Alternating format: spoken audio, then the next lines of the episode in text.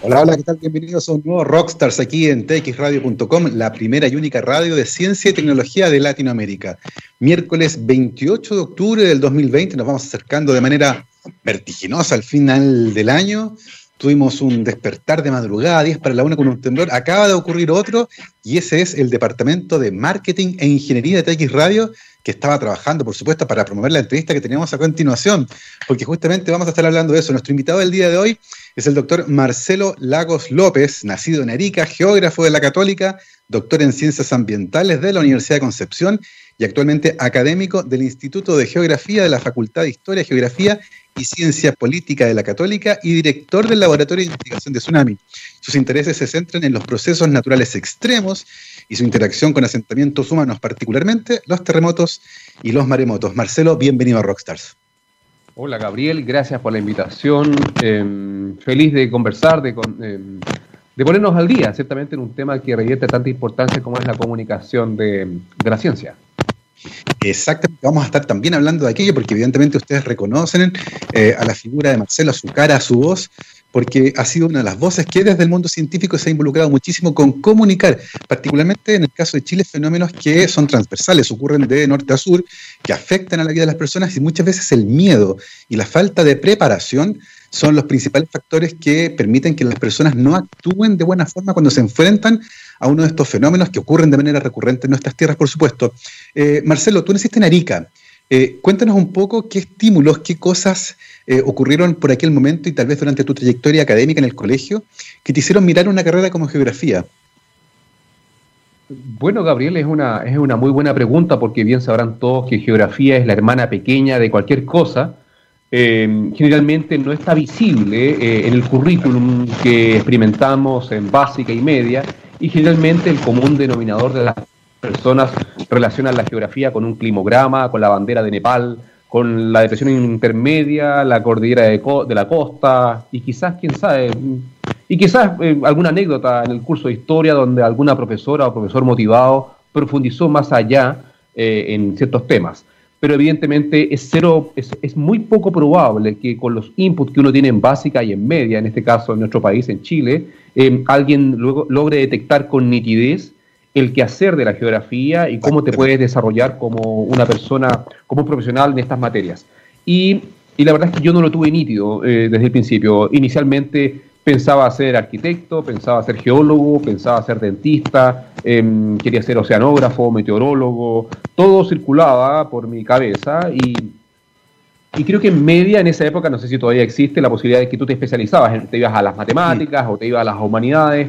Yo me fui al área de las ciencias biológicas, a la ecología, pensando que por ahí iba mi camino, en el entendido de que en esa época, te estoy hablando de finales de, los 80, en el 90 yo salía de cuarto medio, 91 por ahí, donde no había una oferta de carreras ambientales, también lo ambiental estaba sobre la mesa, pero, pero con suerte lo más cercano era, no sé, agronomía o, no sé, ingeniería forestal.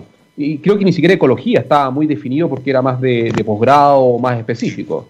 Por lo tanto, mm, y tampoco yo conocía geografía.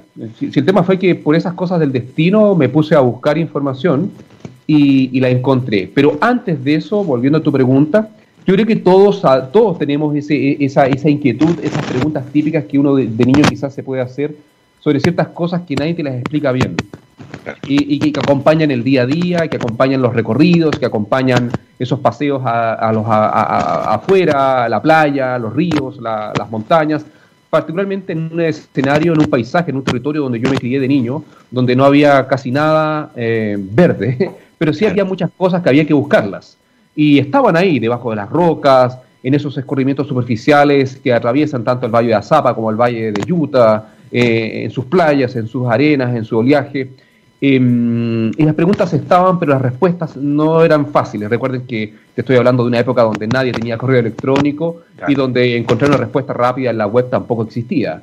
Em, de alguna forma todo eso me dio, me, fue empujando, empujando, empujando. Lo otro también que también ayuda mucho, Gabriel, es que cuando uno es de, provincia o de, de, ciudades más pequeñas o intermedias, uno tiene, uno es muy callejero, uno siempre anda por todas partes, o en la bicicleta, o con los amigos. Nunca fui mucho de pichanga, pero sí de mucha aventura. Eh, pichanga me refiero al fútbol. Sí, claro. Y, pero independiente de ello, independiente de ello, em, descubrí la geografía como la opción y lo bueno que también fue que conté con el apoyo de mi familia que me dijo, dale con todo, porque también podrían haberme dicho, estudia algo más em, seguro, que te dé garantías, porque en ese minuto cuando entré a la universidad no tenía idea concretamente hacia dónde iba. Exactamente, son carreras que para la familia suenan como ser actor, músico, eh, esto como una cosa media extraña, porque claro, no era derecho, ingeniería, arquitectura, cosas que uno conoce, y uno sabe más o menos qué hace, como decías tú, ¿qué diablos hace un geógrafo? Porque uno dice dentista, y uno se imagina la consulta del dentista, pero uno dice geógrafo y dice, ¿qué diablos hace un geógrafo? Oye, ¿y cómo fue eso de venirse a Santiago a estudiar desde Arica? ¿Cómo te, ¿Cómo te impactó en la vida este cambio gigantesco que implica de una ciudad en el extremo del país? con relativamente pocos habitantes a venirse al centro con otro clima, una cantidad gigantesca de personas. Sí, mira, la verdad es que en Arica ya habían escaleras mecánicas, también habían ascensores, entonces no me resultó difícil adaptarme a, una ciudad con semáforos y esas cosas.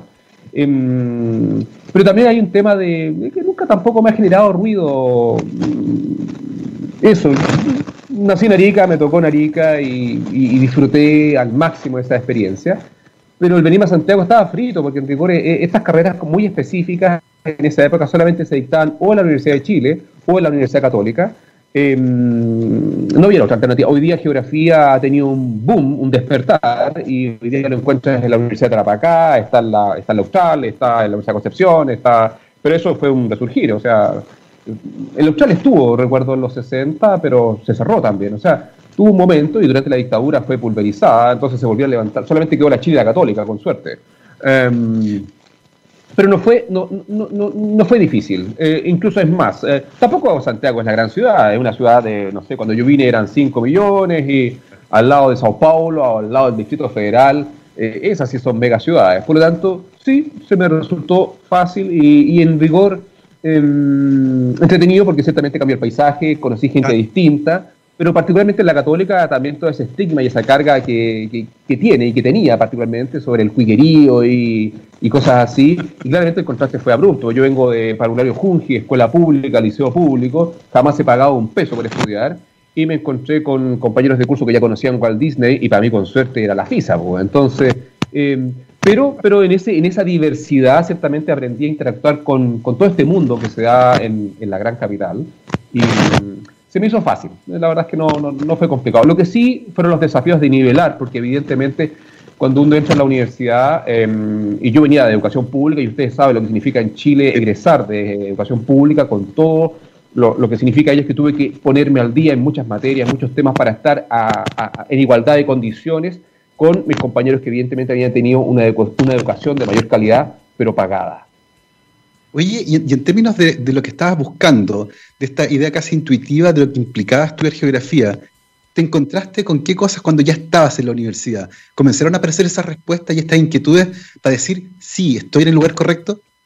No, buena pregunta, Gabriel, por supuesto. O sea, tanto así que yo el primer año me vine hasta con, recuerdo que llegué a la primera clase con una micro casetera, que yo creo que ya nadie las conoce, porque tenía tal pavor de echarme un ramo, de fallar, de, estar en la universidad que grababa las clases, transcribía, completaba mis cuadernos, subrayaba, hacía mil cosas.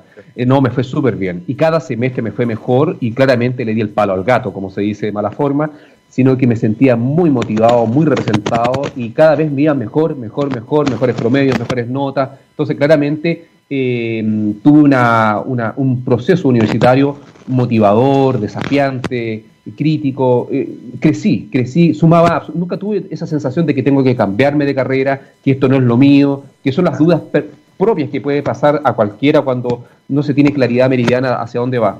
Y eso ciertamente me, permitió ciertamente em, terminar en un plazo razonable de la, carrera em, y también rápidamente abrirme en el mercado profesional, y, porque tengo esa, cuando uno tiene la motivación, uno tiene las preguntas, uno se, eso ayuda mucho. La motivación es la base para, el éxito y, eh, para el éxito y eso se conecta también evidentemente con, con que el, ser geógrafo para mí, más que una profesión, se transformó en un estilo de vida, em, en un hobby. Yo, yo lo paso muy bien, o sea, no... Aparte de ahorrarme mucho dinero en peluquero y, barbero, em, me, acomoda mucho la carrera que, elegí y, ciertamente agradezco, soy un privilegiado porque tuve las oportunidades y supe agarrarlas en su minuto y, también supe identificar las señales que no para todas y todos resultan fáciles. Claro. Oye, Marcelo, y, durante esa formación inicial en pregrado, eh, ¿cómo fue tu acercamiento lentamente a estos fenómenos naturales que tienen consecuencias en las personas? Eh, digámoslo, terremotos, maremotos, eh, ¿cómo, cómo, se, cómo se, genera la aproximación a ese tipo de fenómenos? ¿Te parecieron interesantes desde el principio? ¿Cómo, cómo ocurrió aquello? La verdad que desde el principio, Gabriel, le has dado ahí el, también el palo al gato. Em, yo llegué desde el primer año con la idea de, de, estas cosas grandes. Ten en cuenta que yo me crié en una ciudad donde siempre nos decían de que venía el próximo, que viene, que viene, que viene. O sea, Quizás, quizás tú en tu niñez participaste de una operación Daisy, como se llamaban antiguamente, pero para, pero, pero para la gran mayoría la operación Daisy era como capiar clases, salir de la sala, em, relajarse un rato, poco menos estirar las piernas. En mi caso no, en mi caso yo me crié en un territorio donde la amenaza sísmica era latente, eh, a la vuelta de la esquina e inevitablemente podía salirse el mar. Entonces eso alimentó juegos de niños, pesadillas también, imaginarte que llegaban olas gigantes que cubrían hasta el morro de Arica más de alguna vez, y, siempre fue un tema que me interesó. Eh, por lo tanto, durante los cursos que tuve, donde pude meter el tema de algún evento extremo, siempre extremo entre comillas, porque evidentemente todos sabemos que son procesos de la naturaleza recurrentes algunos, pero no siempre en tiempo humano, em, fueron motivando mis temas de interés. Tanto así que el pregrado, la tesis de pregrado fue modelación del riesgo de tsunami en la ciudad de Arica. Em, y, ya la tenía clara, cuando incluso en la UC en ese momento no había nadie que pudiera guiar esos temas con propiedad porque no teníamos especialistas en tsunami. Recuerdo que en esa época estamos hablando que en la Chile, con suerte, estaban algunos sismólogos e ingenieros tocando el tema desde una mirada más cuantitativa, pero, pero el riesgo de tsunami era una cosa rarísima. Es interesante porque en un país como el nuestro, con la sismicidad que tenemos, uno esperaría que la tradición de, de estos intereses por terremoto y por, tsunami fuera muchísimo más antigua, pero de lo que nos dices da la sensación de que es muchísimo más reciente, tanto que en el tema que tú escogiste, que era valor el riesgo de tsunami en Arica, no había alguien que te pudiera guiar de manera adecuada, lo que, lo que no deja de resultar sorprendente, considerando que la historia de nuestro país está atravesada por este tipo de fenómenos. Eh, ¿Qué pensaste en ese momento de aquello? que te, sorprendió eh, que no hubiera tantos investigadores como uno esperaría estudiando este tipo de problemáticas? La verdad es que uno, la verdad es que yo no, tenía claridad meridiana de esos temas. La verdad es que fui buscando, buscando especialistas y em, hay un, has tocado un tema clave, porque aquí ocurre un tema de que como sociedades reactivas, evidentemente, y, el confort de la academia también, evidentemente, la academia en general eh, baila con los temas de moda, ¿cierto? Hoy día si en las keywords de tu trabajo no está la COVID-19, no te apruebo el proyecto. Eh, tienes que ponerme también el cambio climático, ¿cierto? Y, idealmente al final la resiliencia, de lo que sea, pero tiene que haber resiliencia aunque sea de un hongo. En la práctica, eh, la academia siempre está también en, y ahí hay un mea culpa también que hay que hacer de que no siempre están dando las peleas en las trincheras que corresponde. Y en ese caso, ten en cuenta que eh, en la década de los 90, em, terremotos de gran magnitud con tsunami, si bien había ocurrido el 85 acá en la zona central de Chile, su tsunami tuvo una amplitud, una magnitud absolutamente menor, instrumental, mm, y no era, no era tema, absolutamente no era tema. Em, lo que hice yo fue que seguí los trabajos de un ingeniero civil de la Universidad de Chile que lamentablemente falleció en esos años, el profesor Joaquín Monge, que él había realizado un curso ejecutivo en Japón y había traído una metodología lineal para modelar este tipo de procesos. Y el riesgo se miraba bajo una óptica netamente cuantitativa. También habían algunos trabajos del profesor Cauce, el Premio Nacional de Ciencias, en, geociencias, que, me ayudaron también a entender estimación de parámetros y cosas así. Pero gran parte de todo fue literatura japonesa traducida al, inglés, tratar de hacer mi camino al andar y también tuve la confianza de mis profesores guías que, que confiaron en mí eh, sin tener mm. claridad específica ni, ni, ni, ni, qué significaba tsunami, porque, porque todos hablábamos de maremoto.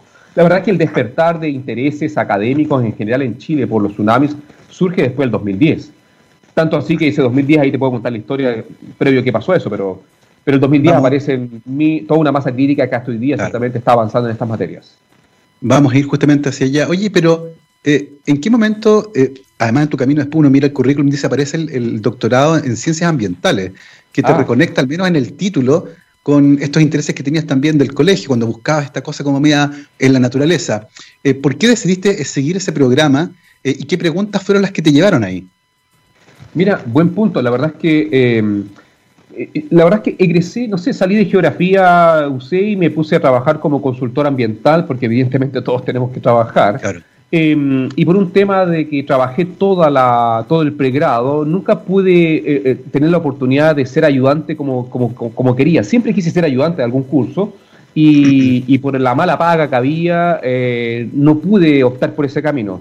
Pero en la parte final de la carrera me puse a trabajar ya como, como profesional en mis materias y pude darme el tiempo, el lujo, mejor dicho, de ser ayudante en algunos cursos ya en las etapas terminales y ciertamente fue un tema que me, que me llamó la atención, que me interesó, que me sentí pleno, muy lleno y se me hacía fácil. Entonces ahí vi algo. Y como estuve en los últimos años en, en, la UC trabajando como ayudante, y, pero también trabajando en el mundo real, digámoslo así, tuve la oportunidad de acoplarme a proyectos de investigación que se estaban realizando y como yo ya era estudiante terminal, etcétera, eh, fui entendiendo ese juego y me pareció pero muy atractivo, muy interesante, jamás pensé en el mundo académico y, evidentemente para entrar a la academia tú necesitas tener los posgrados correspondientes. Y en esos minutos, te estoy hablando que yo postulé a las becas que había en ese minuto en Chile, postulé a postulé Berkeley, postulé a, postulé a Barcelona en sus momentos, en, las keywords, en las palabras claves como ciencias de la tierra, ciencias ambientales, pero en esa época recuerdo que era la beca presidente de la República, que no tiene nada que ver con lo que había hoy día, con lo que hay hoy día, ciertamente, y la gran oferta, y la oferta independiente de los problemas que pueden haber, ciertamente, particularmente este año, pero, pero independiente eran, eran becas muy limitadas y, donde los temas prioritarios para en la época no era las ciencias de la tierra, generalmente era eh, innovación, tecnología, desarrollo, Mm, y, siempre me, llegaba la carta que su tema es muy interesante, pero está quedado segundo, o en lista de espera. Eh, no, ¿quién está investigando estos temas? No, no, no, no, no es prioridad. La cosa que pasaban los años y yo ya no podía seguir esperando un posgrado, y, pero tampoco había oferta de posgrados que fueran de un doctorado, evidentemente, que me permitiera desarrollar lo que quería. Y en algún minuto en la Universidad de Concepción se crea el Centro de Investigación de Ciencias Ambientales EULA, apoyado por la Comunidad Europea, apoyado por el gobierno de Italia, y aparece una masa crítica interesante y ahí surgió la oportunidad de que dije, evidentemente el riesgo es un tema ambiental y lo puedo fundamentar teóricamente, presenté un proyecto y, lo defendí y originalmente entró. La experiencia fue buena, em, pero tampoco fue fácil. Ten en cuenta que a mí me tocó antes del gran terremoto y tsunami gigante del 2004 en el sudeste asiático. Por lo tanto, tampoco estaba en la retina de todos entender la peligrosidad, la sensibilidad y la importancia de estos temas. Incluso cuando presenté mi, temas de, mi, proyecto de investigación doctoral, mi comisión me cuestionó y me dijo, pero Marcelo, este tema tan críptico, ¿a quién le interesa este tema? ¿Te vas a morir de hambre? ¿Piensa en algo que sea, no sé, que se pueda patentar? y pero justo vino ese terremoto y tsunami gigante con casi un cuarto de millón de víctimas en el Océano Índico que le dio vitalidad, ciertamente, y visibilidad a un tema que no es menor. Y el proyecto, el proyecto evidentemente fue aprobado inmediatamente. Qué tremendo esta, esta reactividad que tenemos para enfrentar problemas de esta naturaleza, porque el riesgo estaba ahí, estaba descrito, está, pero como no había ocurrido todavía, no había muerto nadie todavía, parecía poco relevante hasta que ocurrió y finalmente uno dice, ups, no hay nadie, no hay nadie que podamos llamar para que nos ayude con esto. Eh, y por lo tanto, claro, eh, al menos en ese sentido logramos aprender de estos grandes errores eh, y generar respuesta. Y en ese sentido, Marcelo, te quería ir un poco más al pasado. ¿Cómo fue la respuesta en nuestro país, por ejemplo, después del gran terremoto de Valdivia? ¿Qué cosas cambiaron? Porque esa fue una lección gigantesca también, ¿o no? La verdad es que más que una lección, yo diría que fue un aprendizaje para la ciencia global, para entender la ocurrencia de eventos gigantes, porque el evento de 1960 también fue incomprendido por más de una década. Originalmente su magnitud determinada fue superior a 8, no más que eso, y nadie todavía entendía que había sido un evento gigante. Fue recién a mediados de los 70 cuando Geller, eh, un geocientífico, detecta que la escala de magnitud para determinar la energía para eventos tan grandes eh, saturaba y, e, era, e e era, incapaz de, detectar la energía de eventos gigantes.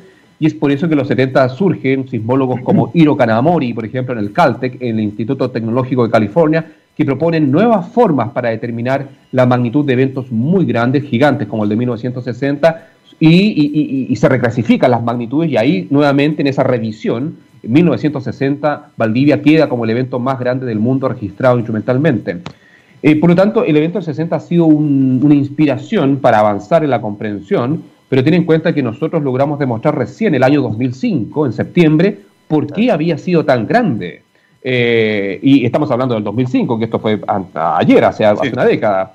Em, sin embargo, el evento de 1960, independiente de todos los cambios ambientales, las deformaciones verticales y horizontales de terreno, la magnitud de su tsunami em, y, su impacto en Hawái, en Japón, etcétera, yo diría que lo medular fue que se creó el sistema de alerta de tsunamis del Pacífico, el PTWC, Pacific Tsunami Warning Center en Hawái, eh, porque se entendió de que estos procesos de la naturaleza son de gran escala una vez que ocurren y que no solamente afectan un lugar específico, sino que pueden afectar numerosos países de una cuenca oceánica, como pasó el 60, ciertamente 61 hawaianos murieron, 142 japoneses murieron, murió gente en Filipinas, en California, etcétera. Em, cosa que no había pasado en Sumatra Andamán. En Sumatra Andamán en el 2004 no había ocurrido hace por lo menos seis siglos un evento tan grande como el del 26 de diciembre del 2004 y es por eso que ellos no contaban con un sistema de alerta temprana eh, de tsunamis de estas características. Yo diría que eh, el, 60 ha sido una inspiración para la ciencia, y, pero en Chile no se tradujo en un aprendizaje inmediato porque evidentemente los niveles de exposición de nuestras comunidades y de nuestra infraestructura crítica sencillamente invisibilizaron esa experiencia y el 2010 sencillamente nos pasó la boleta. Claro. Oye, y, desde el punto de vista científico, eh, el ejercicio que acabas de describir, por ejemplo, ese estudio del 2005, que si no me equivoco fue publicado en Nature, ¿cómo uno hace esta cosa como ciencia forense de un terremoto? Porque ya fue, eh, y los datos ya no, ya está saturados, ya no hay más datos en el fondo. ¿Cómo, ¿Cómo uno hace ese análisis de ir a mirar algo que ocurrió eh, cuatro décadas atrás para tratar de entenderlo mejor? Yo creo que esa es una muy buena pregunta que surge, que se puede hacer en la ciencia, que es revisitar, discutir, tensionar, cualquier afirmación, cualquier em, identificación, cualquier estimación que se hace de estudios del pasado. La verdad es que em, por décadas después del 60 no se lograba entender por qué el terremoto del 60 había sido tan grande. Si habían ocurrido terremotos predecesores que deberían haber liberado gran parte de ese presupuesto energético que se, que se acumula en esta zona de contacto de placas tectónicas que todos bien conocemos.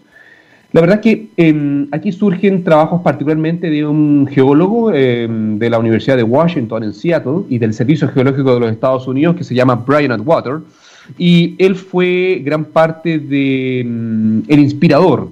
¿Por qué? Porque ten en cuenta que todo lo que es el noroeste de, Norteamérica tiene un poblamiento tardío, ¿cierto? Eh, los ingleses llegan a la costa este y empiezan a avanzar, avanzar hacia la conquista del Far West, del, del oeste lejano. ¿Te acuerdas la familia Ingalls? ¿Te acuerdas de eh, Danza con Lobos y Pocas Juntas y toda esa cosa?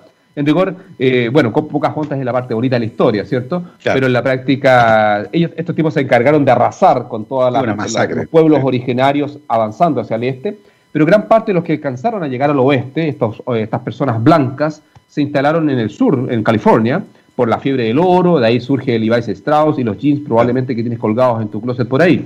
Pero, pero en la práctica, Em, la, ocupación de los territorios del, oeste y del noroeste de Norteamérica fueron muy tardíos. Todo lo que es actualmente Oregon, todo lo que es ahora el estado de Washington o Columbia Británica en Canadá, estamos hablando de que los asentamientos humanos recién llegan a esas zonas costeras a mediados del siglo XIX. Por lo tanto, em, este, este, geólogo que te menciono, que más que geólogo es un, geocientífico, un naturalista actualmente, eh, Brian eh, descubre ciertamente eh, de que esta zona no tenía un pasado de grandes terremotos y tsunamis, siendo que estaba frente a una placa activa. Y gran parte de la normativa para vivir en estos países, eh, en estos estados, era muy distinta a la normativa de diseño y construcción en California, donde sí habían tenido un gran terremoto en 1906 en la falla de San Andrés, y por lo tanto había normativa. Pero todo lo que era el noroeste de, Estados Unidos y Canadá no tenía nada. Estoy hablando de los 80, de los 90 incluso.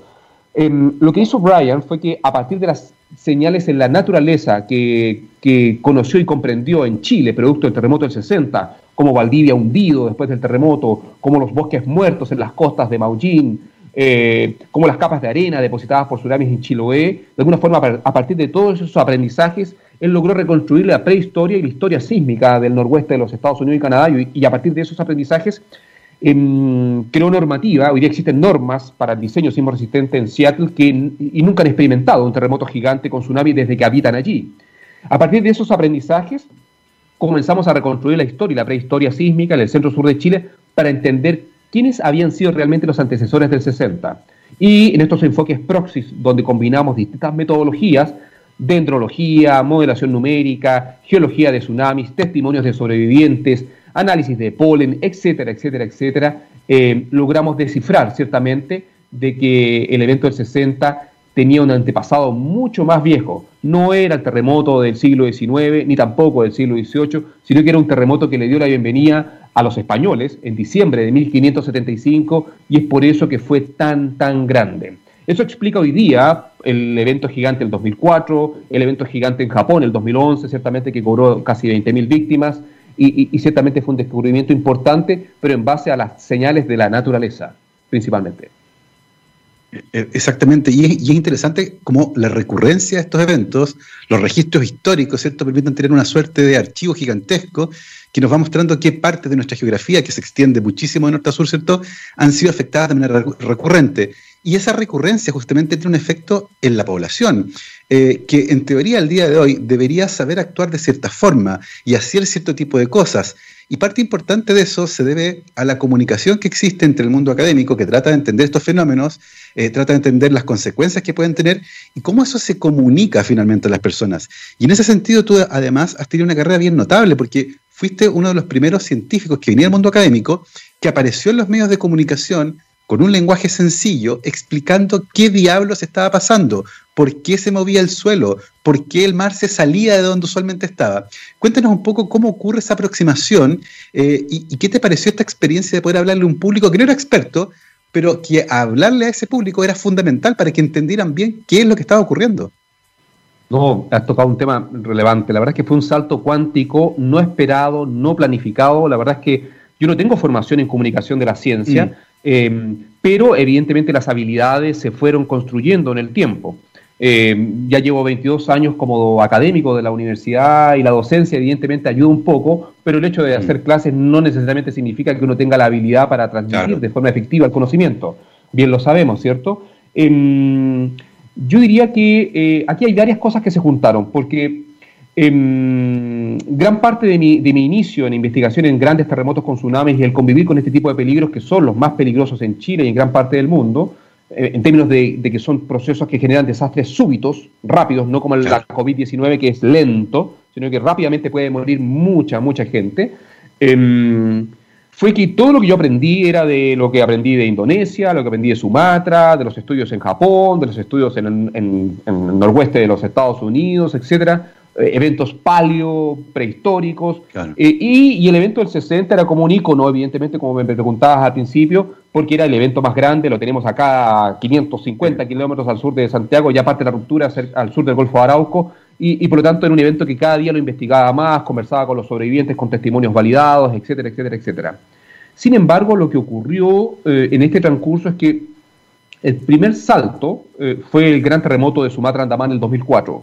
En ese minuto tuvimos la oportunidad de experimentar como sociedades contemporáneas un evento gigante, porque los eventos gigantes sobre nueve magnitud no ocurren todos los días, fue al amanecer en la, frente a la isla de Sumatra, Andamán, ciertamente, y eh, todos vimos las imágenes. O sea, los medios de comunicación comenzaron a transmitir imágenes de ondas gigantescas inundando ciudades completas, transportando, destruyendo, matando gente, etc.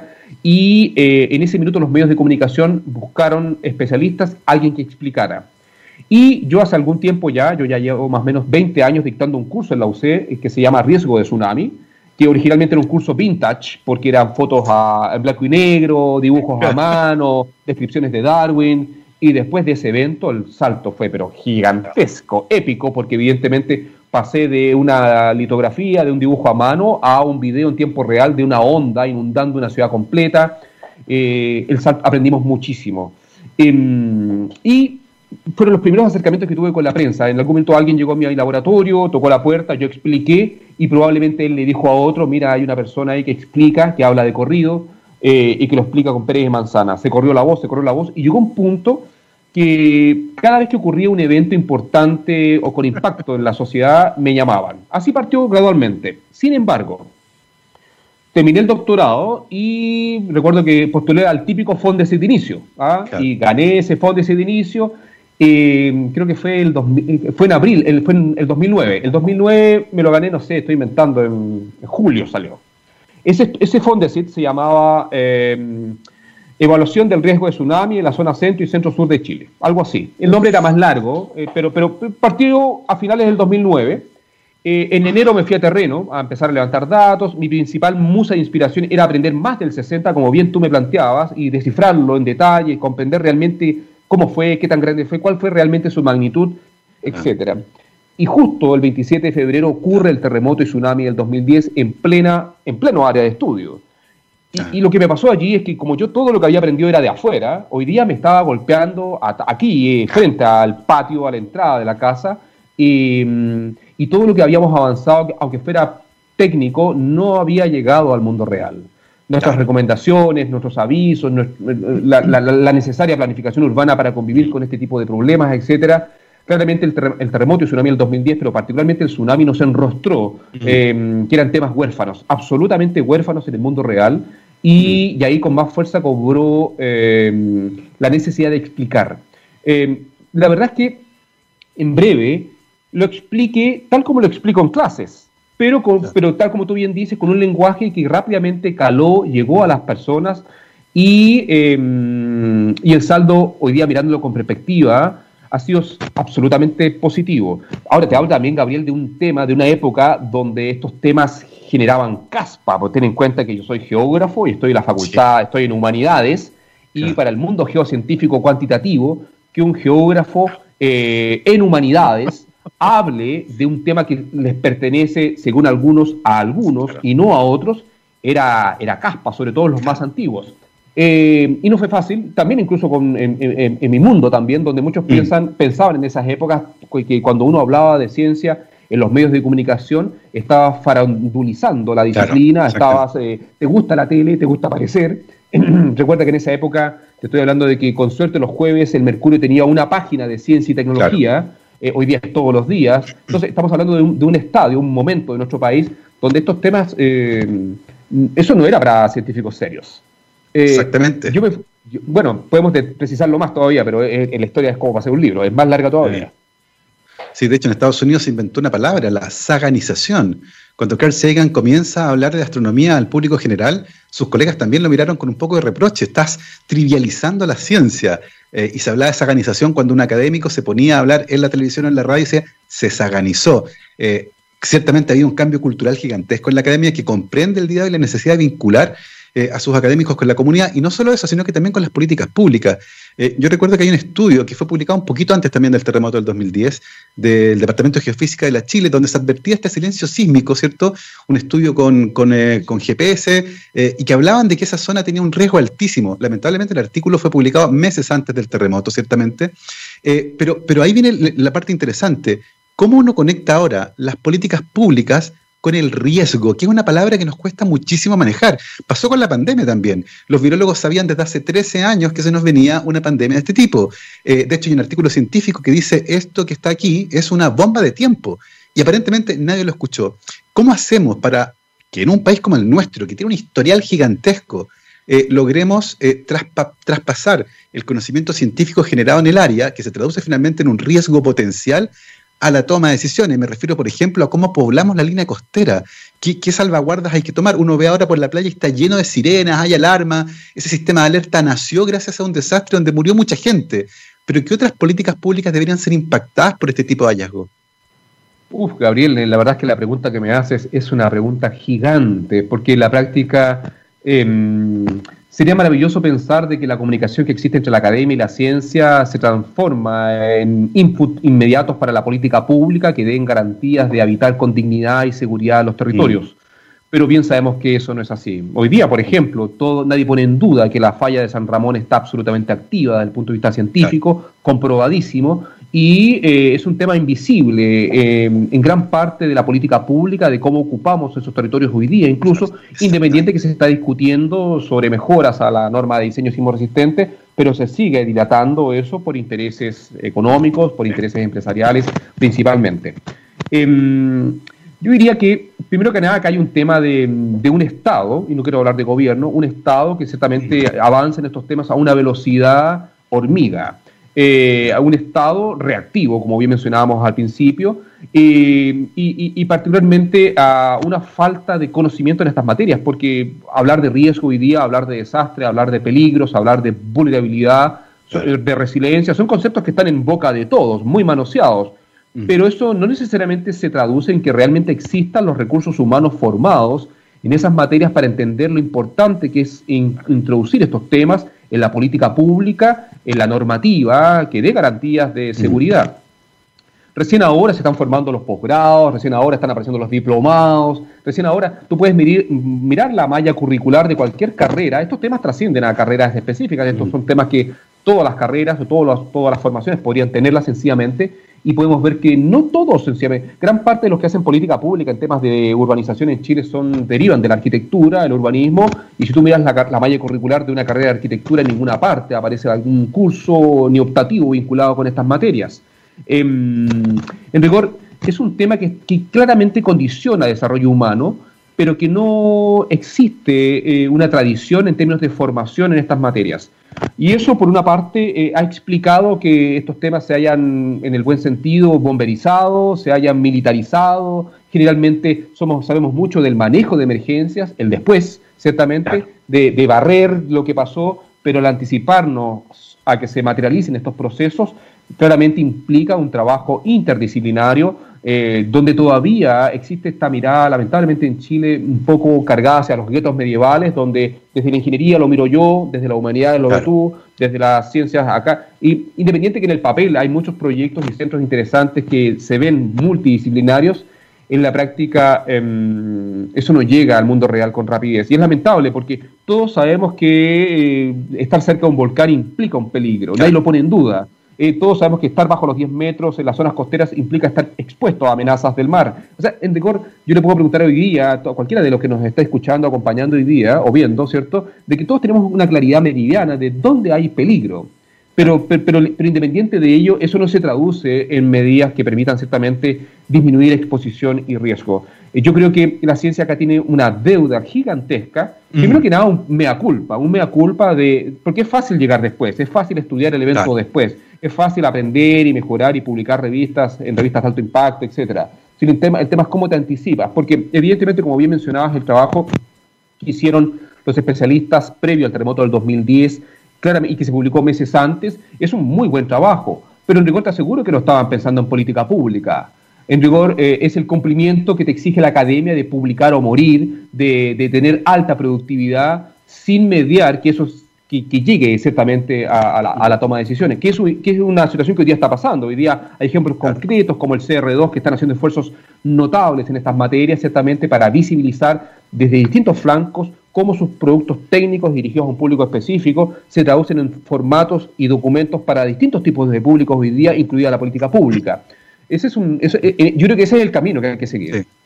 Exactamente. De hecho, conversando con Marcelo Mena, que fue ministro de Medio Ambiente, probablemente uno de los pocos ministros que ha habido en la historia de Chile que tuvo formación científica, él me decía, cuando la ciencia se mete en políticas públicas se convierte en un deporte de contacto. Hay que remangarse y hay que con energía, ¿cierto?, empujar estos hallazgos para que se conviertan en políticas públicas. Y en ese sentido, el desarrollo de habilidades comunicacionales parece fundamental. Y te lo pregunto porque tú eres parte de este proyecto de la ciencia que se comunica. Fuiste el primer charlista de esta serie de, comunicaciones que se están haciendo justamente hacia la comunidad, eh, que finalmente terminan formando habilidades distintas en académicos que tienen un gran renombre, son especialistas en su área, pero que muchas veces no saben contarle muy bien al público general lo que hacen. Eso incluye, por supuesto, a quienes toman decisiones. En ese sentido, ¿Cómo vislumbras tú eh, este, esta suerte de boom que está ocurriendo en muchas universidades y que busca transferirle a los estudiantes y los académicos eh, del mundo científico y técnico, por ejemplo, nuevas herramientas de comunicación? Bueno, lo considero un momento increíble, necesario, porque en la práctica, eh, en la práctica, ¿por qué tengo que tener 600, 700, 800 puntos para tener la oportunidad de que me expliquen bien algún tema, alguna materia? Eh, ¿por qué tengo que buscar alguna charla, un TED eh, gringo donde me expliquen algo que yo podría sencillamente obtener aquí a la vuelta de la esquina? Yo creo que el deber de la academia y el deber de la universidad es, eh, transmitir conocimiento como sea y, evidentemente fortalecer el conocimiento científico en la ciudadanía es un deber porque eso permite tener sociedades informadas, sociedades que exigen a la autoridad, ciertamente, em, y, si realmente tuviéramos sociedades informadas eh, en temas de ciencia, transversalmente me refiero, sociales, naturales, físicas, etcétera, probablemente muchas de las situaciones que hoy día afectan a nuestro país no estarían existiendo. Generalmente las comunidades que son pisoteadas por proyectos eh, disruptivos con el entorno eh, están aisladas, están huérfanas de acceso a información, a comprender lo que está pasando, y si no fuera por organizaciones no gubernamentales, movimientos específicos que los acompañen ciertamente para dar esas peleas y luchas que necesitamos em, para lograr ciertamente territorios dignos, no existirían.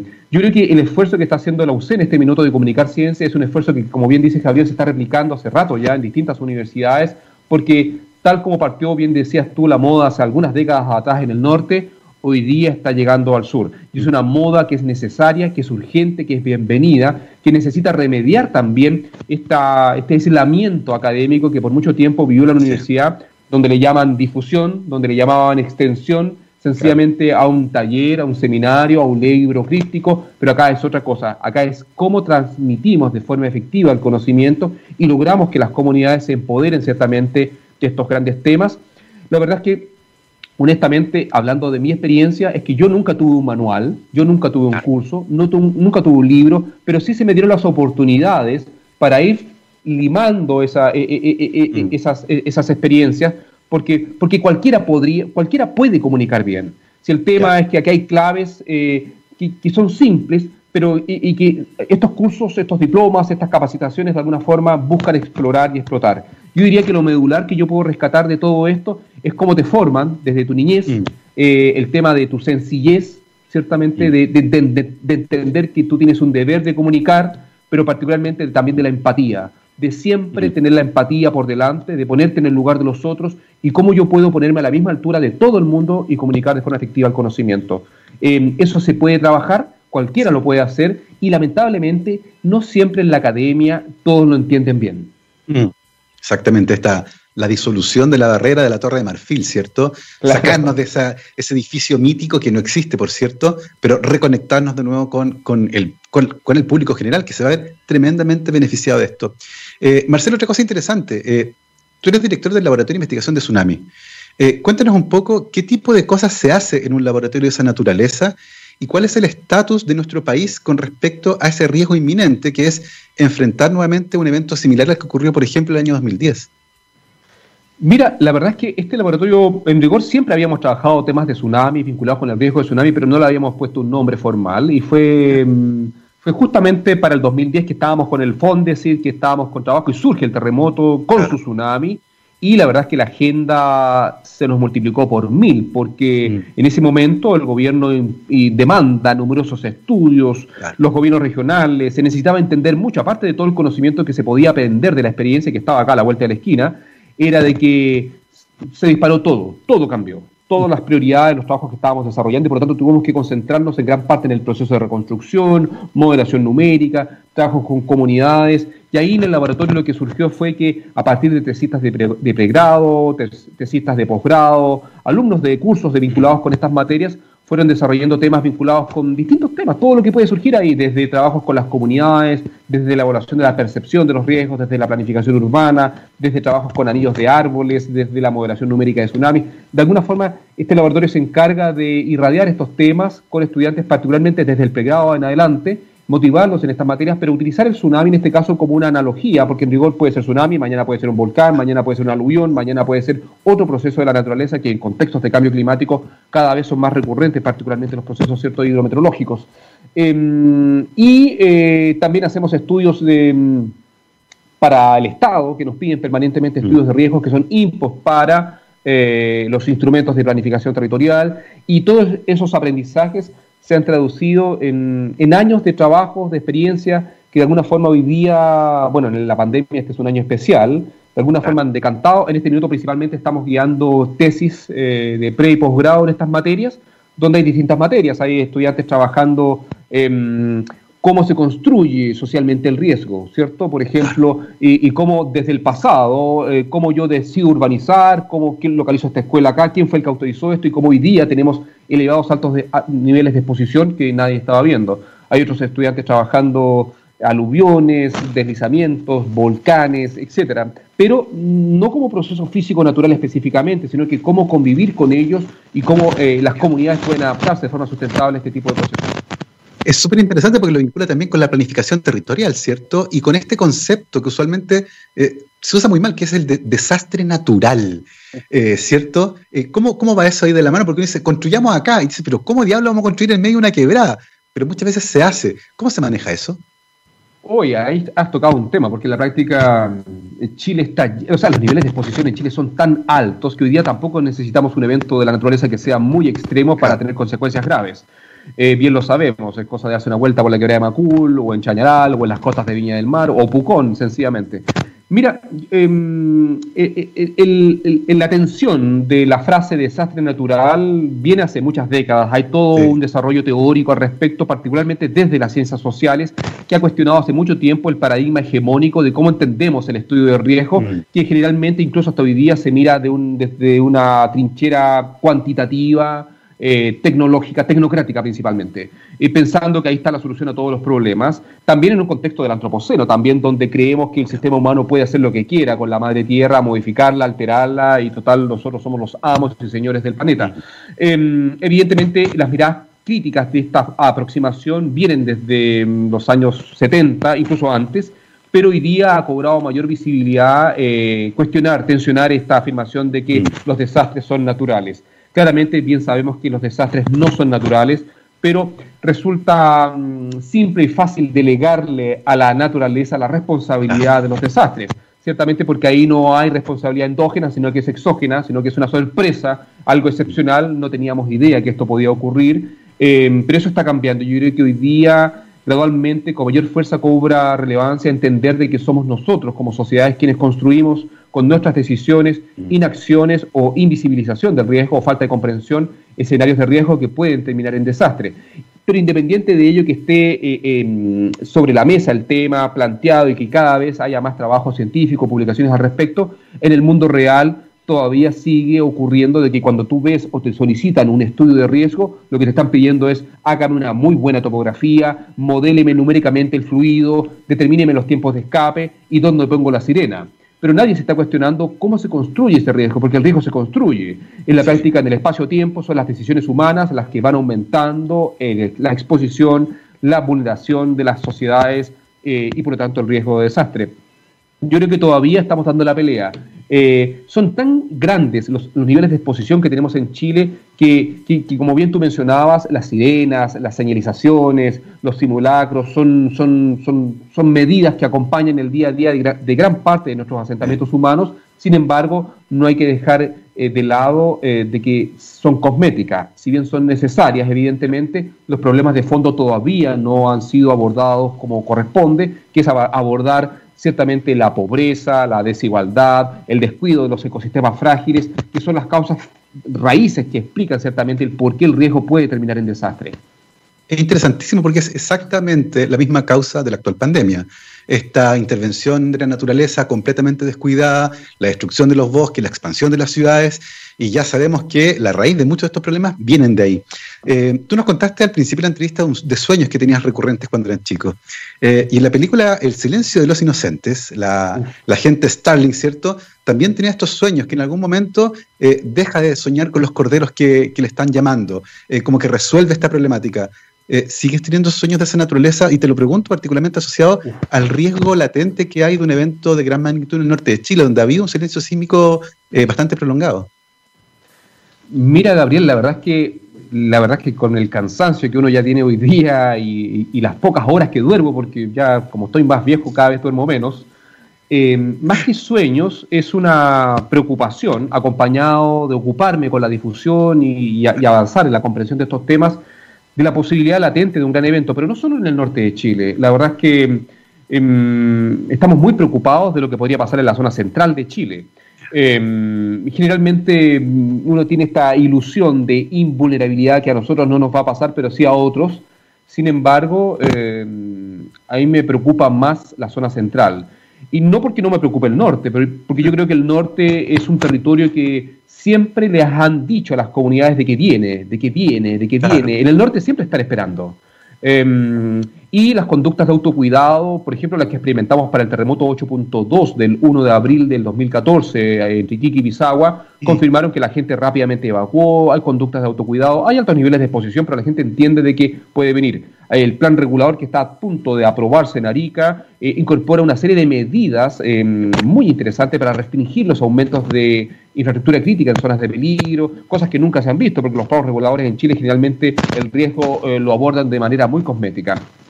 Sin embargo, es la zona central la que preocupa más, porque la zona central de Chile, gran parte de las comunidades descansan en la experiencia del terremoto de 1985, que poco menos que libró toda la energía, o el anterior de 1906, o el anterior de 1822, pero evidentemente la amenaza de un evento importante, gigante, es latente hace mucho, mucho tiempo en la zona central de Chile y, y el escenario sería muy distinto. Muy distinto porque particularmente la zona central de Chile está casi el 100% de la decisión política, bien sabes tú, eh, infraestructura crítica, los servidores, el cable de Internet, el Congreso en zona de inundación. Em, bueno, no digo que el Congreso sea relevante, pero en la práctica eh, sería, podrían pasar cosas. En la práctica lo que quiero llegar es que también más del 50% de la población habita la zona central de Chile. La verdad es que un evento importante en la zona central de Chile podría ser realmente un desastre que termine en catástrofe. Em, más que sueños es eh, esta, necesidad que siento y que muchos sentimos también y muchas de, comunicar y, no olvidar de que es latente. Y cuando algo es latente quiere decir que es inevitable, en cualquier segundo puede ocurrir. Y por lo tanto es la invitación a permanentemente cuestionarnos y replantearnos si realmente estamos considerando las medidas razonables, pertinentes para experimentar una emergencia y que no nos pide desprevenidos y, afrontar ciertamente lo que viene, pero también proyectarnos al futuro para lograr asentamientos humanos resilientes. Ese es el desafío gigantesco porque todavía la normativa no nos permite ciertamente avanzar con todo el conocimiento que tenemos en esos temas. Súper interesante, sobre todo considerando lo que ocurrió en el 2010, ¿cierto? Donde hubo varios eventos que fueron críticos. La persona que estaba en el puesto no entendía inglés, por ejemplo, le avisaron de Estados Unidos que venía eh, no supo comunicarlo, no había teléfonos satelitales cargados, se produjo el corte en las carreteras, hubo desabastecimiento, eh, la fragilidad estratégica del país quedó de manifiesto, y tú lo decías, la zona central tiene una densidad eh, poblacional gigantesca, mucha gente no está habituada a esto, hubo gente que no vivió el terremoto del 85. En ese sentido, ¿cuánto hemos avanzado desde el 2010 en cuanto a estrategia y logística para afrontar una, una crisis de estas que puede ocurrir, como decías tú, en cualquier momento? Bueno, el 2010, como, como ocurre generalmente en el mundo, fue una inyección de prioridad hacia este tema. Lo mismo pasó, por ejemplo, en los Estados Unidos después del gran terremoto y tsunami del 2004, que ni siquiera fue en Estados Unidos, pero permitió que mis amigos del en, en Seattle, del programa de investigación de tsunamis, por ejemplo, recibieran recursos importantes para fortalecer los sistemas de alerta temprana y todos estos abordajes tecnocráticos. Cosas parecidas pasaron en Chile. Ciertamente al CHOA le llegaron más recursos, se potenciaron las estaciones del nivel del mar, eh, el servicio sismológico en la Chile pasó a ser el Centro Sismológico Nacional, llegaron más recursos, pasaron al turnos 24-7, cosa que antes no existía. La ONEMI también pasó a turnos 24-7. Mm. Gran parte de lo que te menciono se conecta con el monitoreo, la alerta temprana y el manejo de la emergencia. Sin embargo, evidentemente, comprender el riesgo no solamente implica el alertamiento temprano, sino que también implica disminuir el riesgo de desastre. Y ahí todavía tenemos desafíos gigantescos.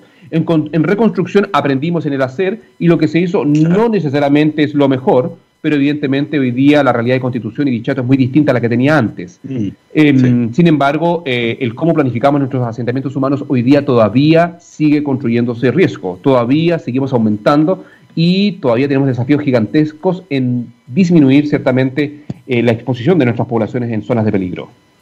Exactamente, son desafíos pendientes, así que a estar preparados, a estar informados y a entender un poco más la naturaleza de nuestro país, que de vez en cuando nos sorprende, no debería sorprendernos, porque tú dices riesgo es latente, así que lo mejor es estar informados y estar preparados. En este programa ocurre algo divertido, tenemos un fenómeno físico extraño, el tiempo se distorsiona y pasó una hora.